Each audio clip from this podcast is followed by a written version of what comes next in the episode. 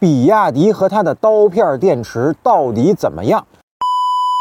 网友留言啊，又问了这个老生常谈的话题。那说实话，这事儿之前的节目呢说过很多次了啊。那我呢是很认可比亚迪的技术和产品的，但老聊这事儿啊，肯定又得被喷啊，说我是一比亚迪吹。所以呢，这次咱们换个方式，看看海外媒体是怎么评价的，咱也别孤芳自赏，来听听不同的异域声音，对吧？那正好就在前不久呢，德国知名媒体 DW 德国之声啊，对比亚迪的 i 三进行了一个试驾，也就是咱们国内的元 Plus。那咱先听听人家是怎么说的。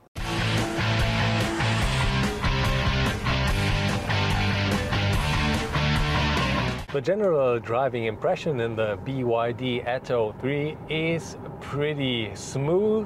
You feel some bumps, but it's nothing that you would consider a disturbing fact. So it's quite a nice ride, and it is rather silent in here. We were driving on the autobahn earlier.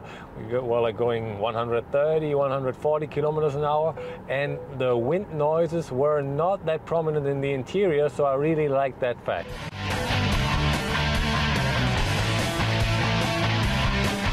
The BYD Atto 3 is a really nice car. I enjoyed driving it. I had a lot of fun in the interior and the safety aspect of the battery technology is really interesting. The battery of BYD will neither explode nor will it smoke. And that shows how good of a technology that actually is.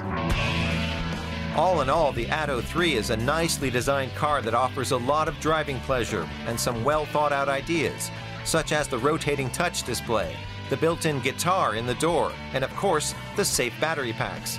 On the downside, the door handle is counterintuitive, the climate control is touch based, and the lane assist is a little too enthusiastic.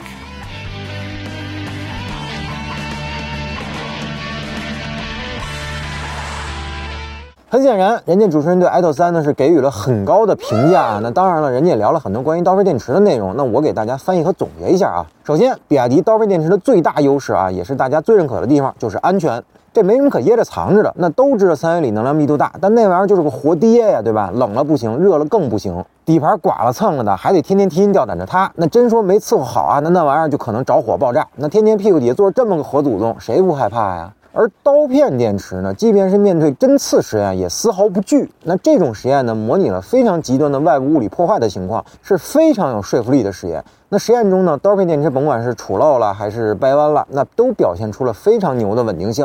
那根本不高温，自然也就不会有后面的着火和爆炸。那其次呢，相比三元锂电池，刀片电池的体积利用率高，寿命呢也更长，成本也会更低。那最重要的是啊，不依赖像钴这种昂贵的稀有金属，所以整体的价格成本呢会更稳定，也不至于让人掐了稀有矿石的脖子。